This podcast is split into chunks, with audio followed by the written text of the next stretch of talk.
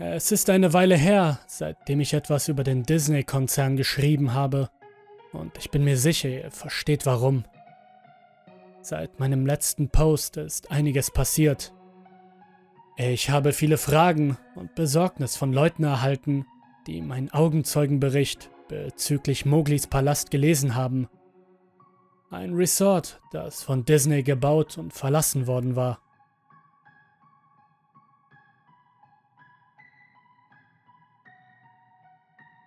Ich möchte mich einmal bei allen bedanken, die mein letztes Video dazu geteilt haben.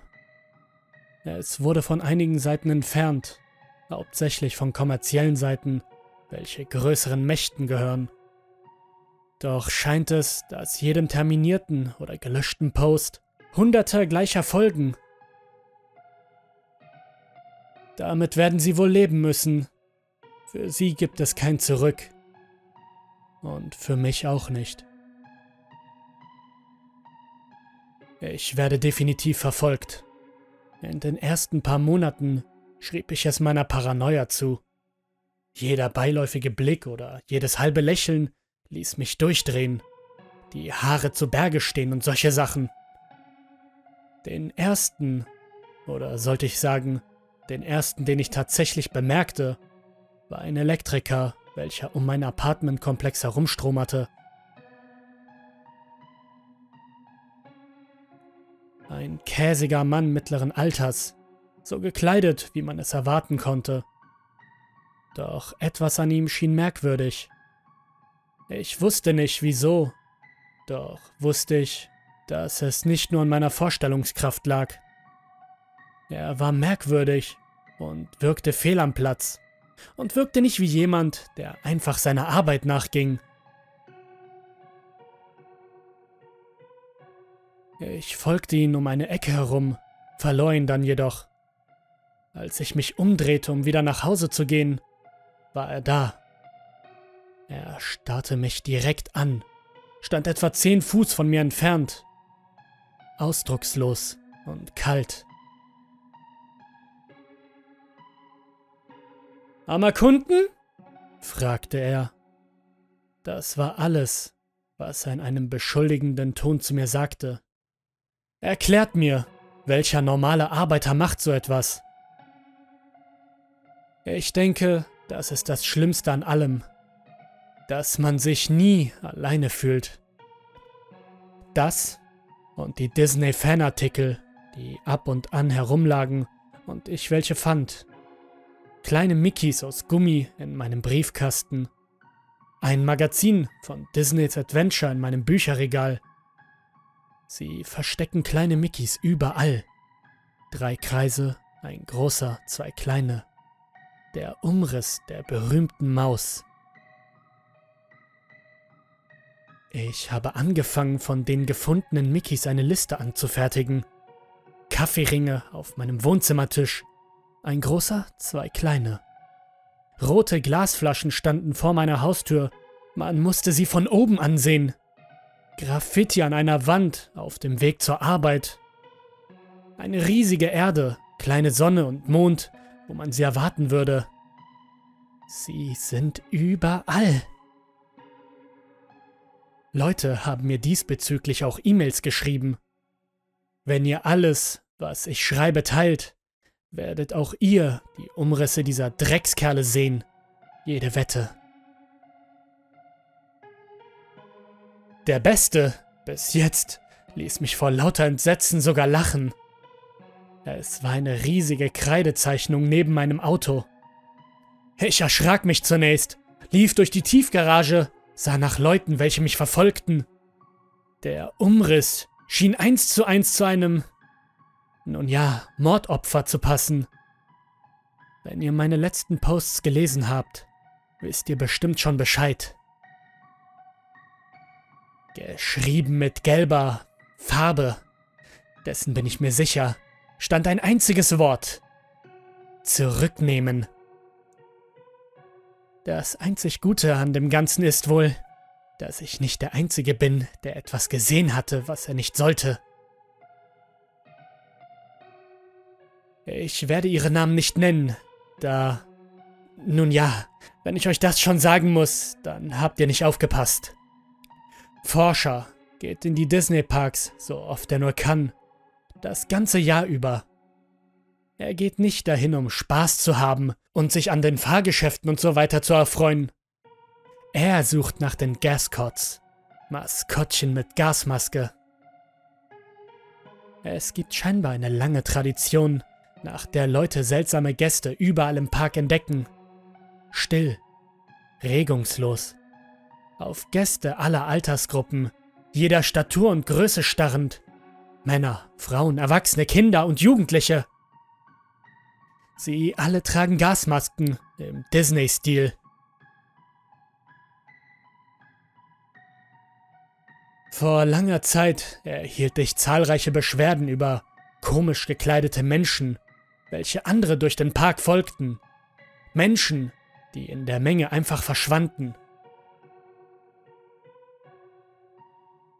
Später sorgten die Gasmasken dafür, dass Leute andere Schlüsse zogen und Berichte über mögliche Terroristen und Bombenattentäter machten die Runde. Die meisten dieser Berichte landeten wahrscheinlich im Müll. Ich weiß, dass ich keinen Bericht darüber in den Medien sehen werde. Allerdings solltet ihr euch darüber im Klaren sein, dass Disney seine Presse wie kein zweiter Konzern beherrscht.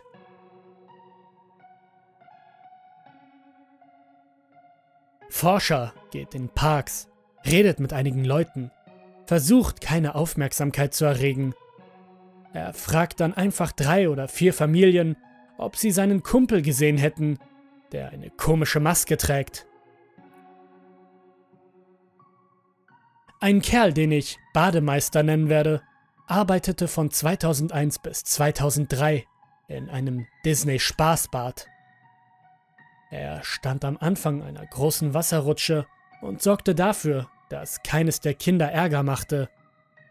Er ließ die Kinder eines nach dem anderen durch und sagte ihnen wieder und wieder, dass sie vorsichtig seien, ihre Arme bei sich behalten sollten und so weiter. An einem Tag rutschte ein fettes Kind die Rutsche runter. An einem Tag rutschte ein fettes Kind die Rutsche runter und kommt am anderen Ende nicht wieder raus. Er schickte zwei oder drei Kinder nach. Das Ganze lief ziemlich flüssig. Logischerweise würde man daher annehmen, dass wenn Fetti Fett stecken blieb, das bei den anderen ebenfalls der Fall gewesen wäre. Doch das war nicht der Fall. Nur das fette Kind verschwindet. Alle anderen rutschten durch das andere Ende, jubelnd und planschend, als ob nichts geschehen ist. Bademeister legte die Rutsche still, zum Missvergnügen der wartenden Kinder, bevor er Disneys striktes Prozedere durchführen kann. Platsch! rutscht Fetti Fett durch das andere Ende. Mitarbeiter ziehen das Kind aus dem Wasser. Er sank wie ein Stein, als er ins Wasser fiel. Seine Haut war bereits blau angelaufen und seine Augen weit. Alles, was er sagen kann, ist Kinder ohne Gesicht und hört auf zu quetschen. Falls ihr euch fragt, dem Kind geht's gut. Man hat es gleich zum Arzt gebracht. Als man den Bademeister sagte, er solle die Rutsche wieder in Betrieb nehmen, meinte er vehement, dass die Rutsche nicht sicher sei. Trotz seiner Beschwerden wird ihm mit Kündigung gedroht, weswegen er die Rutsche wieder freigibt.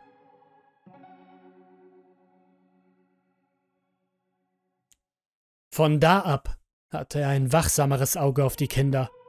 Immer öfter kamen sie in verkehrter Reihenfolge heraus, niemals so geschockt wie das fette Kind, aber immer mit einem vagen Ausdruck der Sorge in ihrem Gesicht.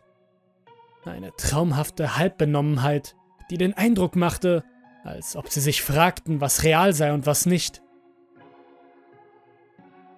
Sie würden etwas Wasser schlucken und etwas würgen und dann die Rutsche nicht wieder benutzen.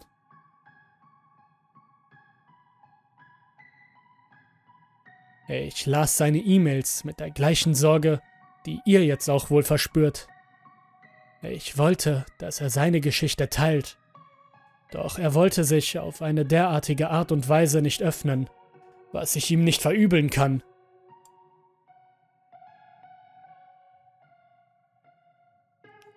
Schneewittchen, was nicht ihre echte Rolle war, war eine Figur im Park. Sie hatte etwas Nettes für mich parat. Wisst ihr, was passiert, wenn ein Maskottchen in seinem Anzug stirbt? Ihr wisst schon, eine Sekunde posiert ihr für ein Bild mit dem kleinen Jimmy und in der nächsten kriegt ihr einen Schlaganfall. Ein zweites Maskottchen in der Gegend muss mit der Leiche an einer Ecke oder auf einer Bank sitzen und darauf warten, bis eine spezielle Reinigungskraft eintrifft, um die Leiche auf eine diskrete Art und Weise fortzuschaffen. Und derweil haben die Gäste keine Ahnung, dass sie mit einer Leiche für ein Foto posieren. Ihr könnt jetzt gerne mal eure Familienalben durchblättern. Das war schlimm. Doch eine weitere Person, Hausmeister, schoss den Vogel komplett ab. Disney World und wahrscheinlich auch andere beherbergen eine Reihe unterirdischer Tunnel, die an die drei Stockwerke tief ist. Dort unten befindet sich wortwörtlich alles, was die Arbeiter für ihren Job brauchen. Man nennt sie Ultidors, Versorgungsschächte. Das ist mehr oder weniger der Grund, weshalb Figuren nie fehl am Platz wirken, wenn man keine Putzkräfte durch den Park laufen sieht. Sie kommen hinter versteckten Türen hervor und wandern durch ein abgeschottetes Dorf direkt unter euren Füßen. Hausmeister verriet mir etwas, das wahrscheinlich jeder weiß, mir jedoch vollkommen neu war.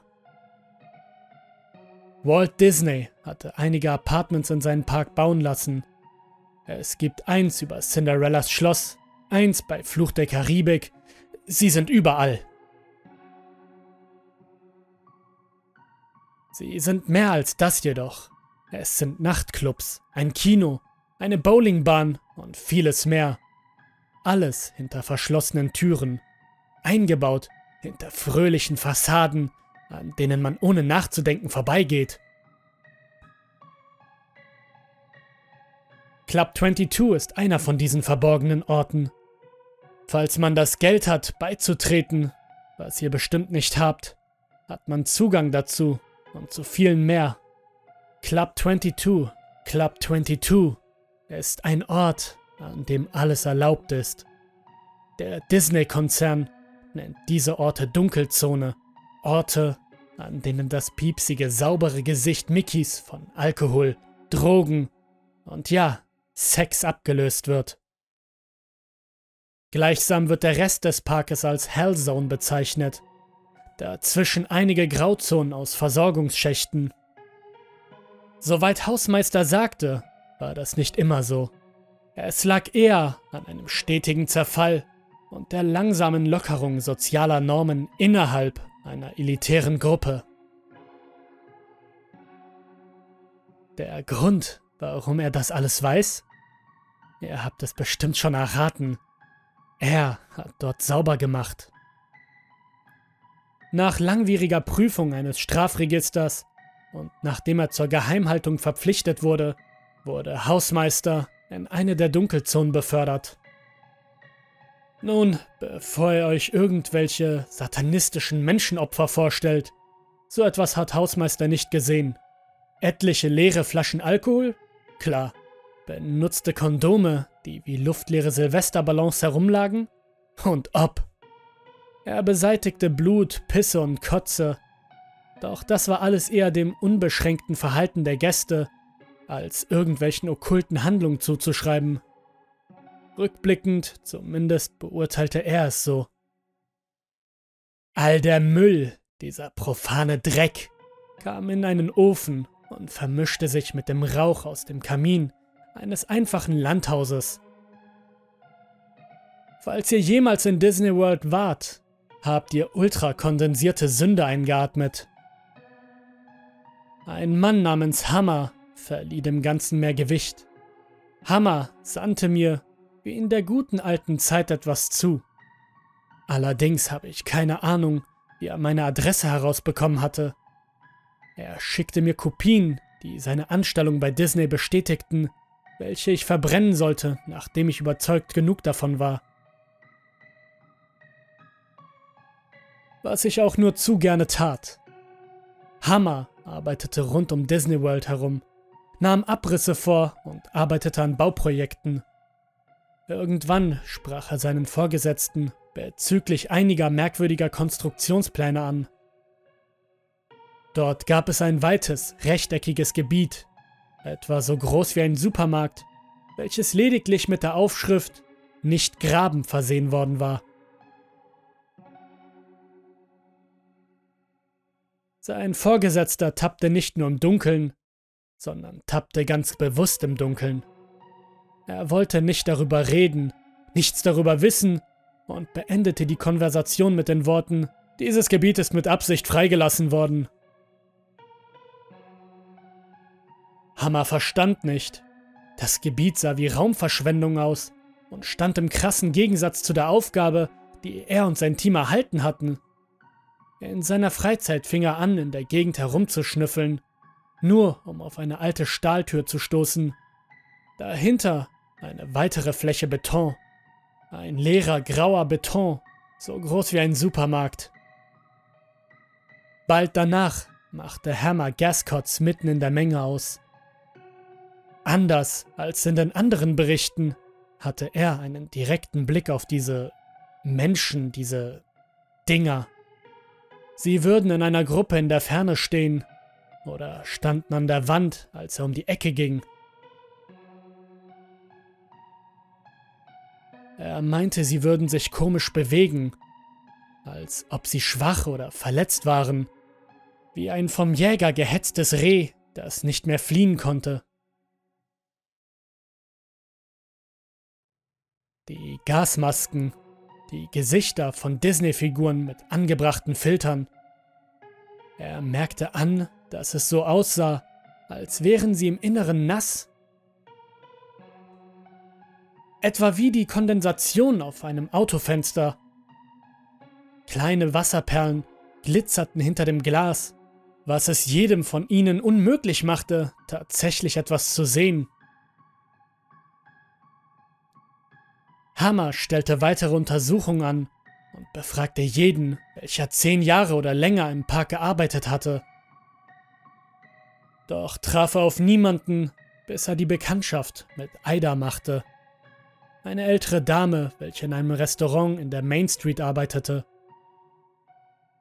Sie arbeitete schon ewig dort, und obgleich niemand den Mut hatte, sie aus dem Bauch heraus danach zu fragen, wusste jeder, dass sie zahlreiche Horrorgeschichten zu erzählen hatte. Hammer fragte sie nach dem leeren Gebiet, dann nach den Gästen mit den Gasmasken, und zunächst nahm er an, dass er wieder keine wirkliche Antwort erhalten würde. Sie wurde still, beängstigend still. Room Zero, sprach sie mit kratziger Stimme. Sie legte eine ihrer zitternden Hände auf ihre Wange, als ob sie ein kleines Mädchen war, die die Bestrafung ihres Vaters fürchtete. Sie sah ihn während der gesamten Konversation nicht an. Wie sich herausstellte, war Room Zero ein weiterer versteckter Ort, wie etwa die Apartments oder Club 22. Jedoch hoben seine enorme Größe und seiner tiefen Lage unterhalb des Parks ihn von irgendeiner der spaßigen Dunkelzonen ab. Es war ein Bombenbunker. Room Zero war gebaut worden, um einen massiven Angriff entweder durch innen- oder außenpolitische Feinde zu überstehen. Der Raum war mit genug Rationen ausgestattet, um die durchschnittliche Anzahl an Gästen zu jedem beliebigen Zeitpunkt versorgen zu können. Zudem gab es einen kleinen, jedoch luxuriösen Panikraum für die Konzernleitung. Während des Zweiten Weltkriegs wurden tatsächlich offizielle Disney-Gasmasken für Kinder hergestellt, falls es zu einem Gasangriff kam. Die Idee dahinter war, dass es für die Kinder weniger schauerlich sein würde, wenn Mickys Gesicht das lebensrettende Kriegsgerät zierte. Ja, ich weiß, was das offensichtliche Problem dabei ist. Während des Kalten Krieges in den 60ern war Room Zero ebenfalls mit derlei Masken bestückt worden. Ob man sich über die Furcht der Kinder sorgte oder es einfach nur simple Markenpolitik war, jedenfalls fanden diese Dinger ihren Weg nach unten. Was noch interessanter war, irgendein genialer Typ hatte die Idee, dass die Kinder dann Angst vor den Gasmasken haben könnten, welche ihre Eltern trugen. Und so folgten bald alle Masken, ob für Kinder oder Erwachsene, diesem verrückten Standard. Aida beschrieb es so, als würde man eine Wunde mit Limonadensaft behandeln. Nichts davon erklärte jedoch, was Hammer gesehen hatte. Nicht nur die scheinbar übernatürlichen Vorfälle, sondern auch der leere Raum selber. Ich bin da gewesen, erklärte er. Es ist nichts als ein Betonboden und vier Wände. Aida schüttelte nur ihren Kopf und bedeckte ihren Mund, um ein Schluchzen zurückzuhalten. Nein, sie standen auf ihm drauf. Irgendwer oder irgendwas hatte eines Tages den Alarm ausgelöst, als der Park bei voller Auslastung gewesen war. Die Warnung war eindeutig. Anscheinend war es ein Luftanschlag. Die Sicherheitskräfte huschten jeden nach unten, runter, runter in den großen Bunker. Dort wurden sie angewiesen, die Gasmasken aufzusetzen und kauernd den Angriff abzuwarten. Bis auf heulende Kinder und ängstliches Flüstern herrschte etwa eine halbe Stunde lang Ruhe. Niemand wollte sterben, und daher waren alle für diese merkwürdigen Sicherheitsvorkehrungen dankbar. Dann ertönte der erste Schrei. Hey! Rief ein Mann. Hör mit dem Zwicken auf! Schreie und Rufe verbreiteten sich in der Menge, von einer Wand zur anderen, vor und zurück. Wer läuft hier rum? Ruhe jetzt! rief jemand. Wer lacht hier? Das ist nicht lustig! Ah! Wer hat mir auf den Fuß getreten? Trotz der Bemühungen der Sicherheitskräfte, die Menschen zu beruhigen und zu entspannen, wurde die Menge immer unruhiger. Bis die Lichter nach etwa einer Stunde zu flackern anfingen und dann ausgingen. Das darauf folgende konnte nur noch als Chaos beschrieben werden. In der Dunkelheit konnte man nur noch das Schreien der Kinder und die panischen Rufe der Erwachsenen hören, welche durch das Echo des Lärms die Ohren zum Bluten brachten. Eine kleine Anzahl von Mitarbeitern und einige ausgewählte Gäste schafften es zur Tür hinaus. Sie waren bereit, dem Krieg dort draußen eher entgegenzutreten, statt dem Wahnsinn dort drin. Was sie jedoch fanden, war ein leerer, jedoch unberührter Park. Die Musik spielte weiter, schallte durch die stillen Bilderbuchdörfer. Als sie zu Room Zero zurückkehrten, hörten die wenigen, welche am Kopf der Treppe standen, die in ein schwarzes Nichts führte, keinen Ton der vorherigen Auseinandersetzung. Nur Stille. Aida ging selbst die Treppe hinunter, die Warnung der Leute oben ignorierend. Sie nun selbst in Schwarz getränkt, mit dem Summen in den Ohren, griff nach den Sicherheitstüren. Eine einzige Stimme kam aus der Dunkelheit. Das Echo machte es fast unmöglich festzustellen, ob die spottende, kratzige Stimme am anderen Ende des Raumes oder direkt vor ihrer Nase war. Schließ die Tür, Liebes, du lässt die Kälte raus. Von Angst erfasst, tat Aida genau das. Innerhalb von Tagen wurde alles, der Raum, die Treppe, einfach alles, mit meterdicken Beton zugedeckt. Kühlsysteme und Generatoren über dessen Decke wurden entfernt und so entstand ein großer leerer Raum. Sie sind noch immer da unten, meinte Aida zu Hammer. Da unten Mit wer auch immer das war. Ihr werdet bemerkt haben, dass ich Aidas richtigen Namen benutzt habe. Leider verschied sie, nachdem sie ihre Geschichte erzählt hatte. Angeblich unglücklich gefallen, als sie aus dem Bett stieg, um das Licht anzumachen. So loyal der Firma, hieß es in der Zeitung, dass ihr gesamtes Zimmer mit Mickey Maus Umrissen verziert war.